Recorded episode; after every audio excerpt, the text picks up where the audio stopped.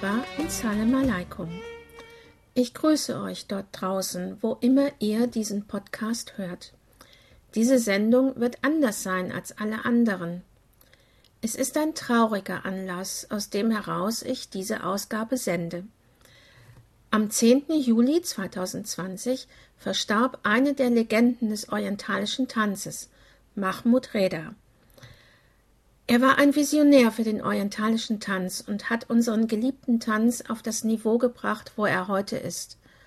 Ohne seine legendären Adaptionen würden wir nicht so auf den Bühnen dieser Welt tanzen, wie wir es tun. Heute möchte ich einen kleinen Einblick in das Leben und das Werk von Mahmud Reda geben. Geboren wurde er 1930 in Kairo. Sein Vater war Bibliothekar und Leiter der Kairoer Universitätsbibliothek. Schon im Kindesalter prägte ihn die Musik, denn in seiner Familie wurde sehr viel musiziert. Auch mit dem Tanz kam er früh in Berührung. Sein älterer Bruder Ali wurde mit seiner Liebe für die Ballroom-Tänze professioneller Tänzer in der Truppe von Badia Masabni. Trotz dieses Einflusses war der Tanz als Leidenschaft da noch nicht geweckt. Mahmud Reda lernte erst sehr spät Ballett. Da war er schon 17. Seine Leidenschaft in der Jugendzeit lag eher im sportlichen Bereich. Er war begeisterter Taucher und Schwimmer. Krönung seines damaligen Lebens war die Teilnahme als Turner in der Nationalmannschaft bei den Olympischen Spielen 1952 in Helsinki. Danach setzte er sein Studium der Betriebswirtschaft in Kairo fort, welches er 1954 abschloss. Tanz spielte in seinem damaligen Leben erst einmal nur eine Nebenrolle. Auch die Einflussnahme der ägyptischen Filme war sehr gering. Seine Idole suchte er bei den Musical Stars Amerikas, Fred Astaire, Gene Kelly und Ginger Rogers. Doch der Tanz fand ihn schließlich doch. Nachdem er sein Studium abgeschlossen hatte, schloss er sich einer argentinischen Folkloregruppe an, die quer durch Europa reiste. In Paris nahm er dann Ballettstunden.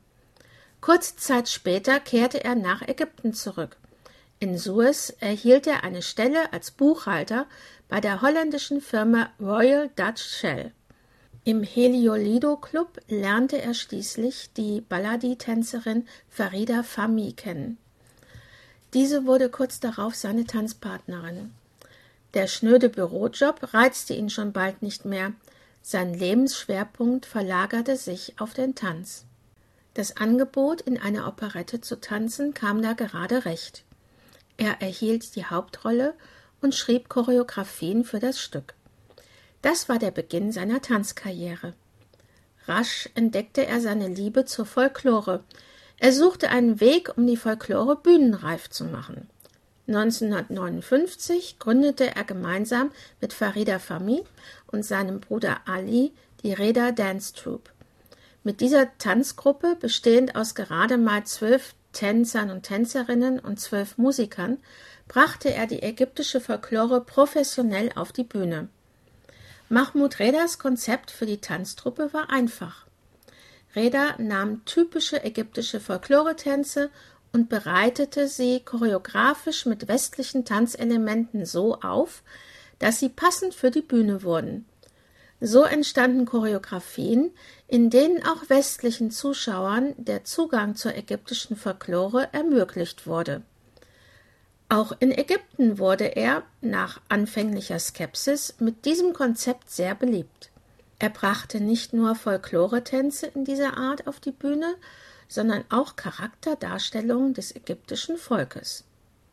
Letztendlich funktionierte das System so gut, dass er vom ägyptischen Staat das Angebot erhielt, die Reda Troupe zu verstaatlichen. Aber da er befürchtete, dass eine staatliche Kontrolle seine Arbeit einschränken könnte, lehnte er ab.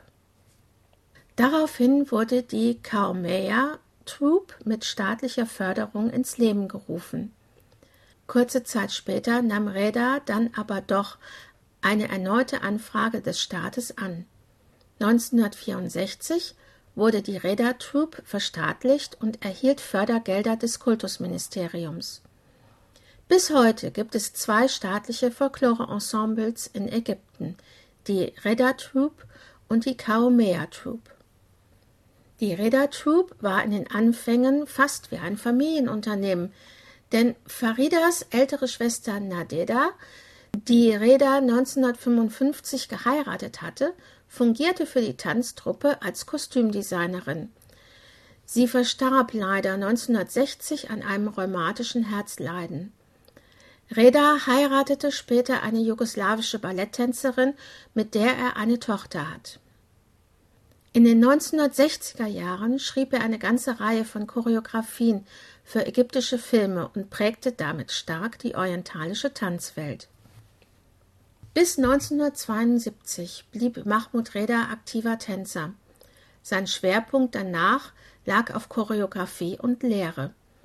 Als Sekretär des Kultusministers beeinflusste er bis 1990 die kulturelle Entwicklung in Ägypten.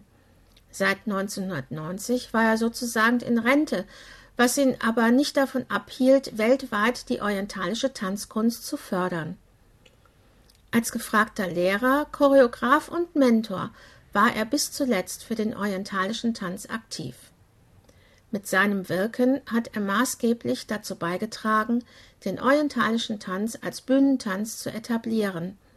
Er hat dazu beigetragen, die ganze Vielfalt dieser Tanzkunst bühnenreif zu machen und zu verbreiten. Mit seinem Tod verliert die orientalische Tanzszene eine wahre Legende. Ruhe in Frieden, Mahmoud Reda.